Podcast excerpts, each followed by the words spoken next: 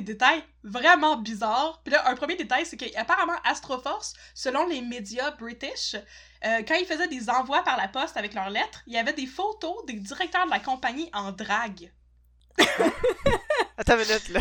Écoute, J'ai- ils ont dit pas pas compris. je suis contente pour eux. J'ai pas compris pourquoi il y avait ce détail-là, puis à quoi ça servait, mais Ben en ouais, tout cas. Astroforce avait déjà été comme enquêté par les médias britanniques, puis là, c'est ça qui avait comme figure out, que genre les, les femmes qui étaient comme en photo, tu sais, je suis une voyante, je m'appelle Brenda, mais en fait, c'était les directeurs de la compagnie qui étaient en drague. Ouais. C'est vrai- c'est un peu étrange, puis comme pas vraiment important pour la fraude, là.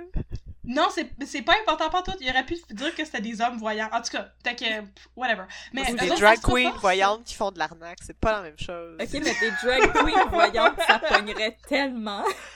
On peut se le dire. C'est le prochain spin-off de RuPaul Drag Race, ça va être drag queen voyante. La prochaine drag queen voyante, passer les auditions chez Mado. C'est ça, faut que tu sois capable de coudre, de faire du runway, puis Ouais. de lire les lignes de la main. Puis Yes. d'arnaquer des personnes âgées. Aussi, aussi. Total package.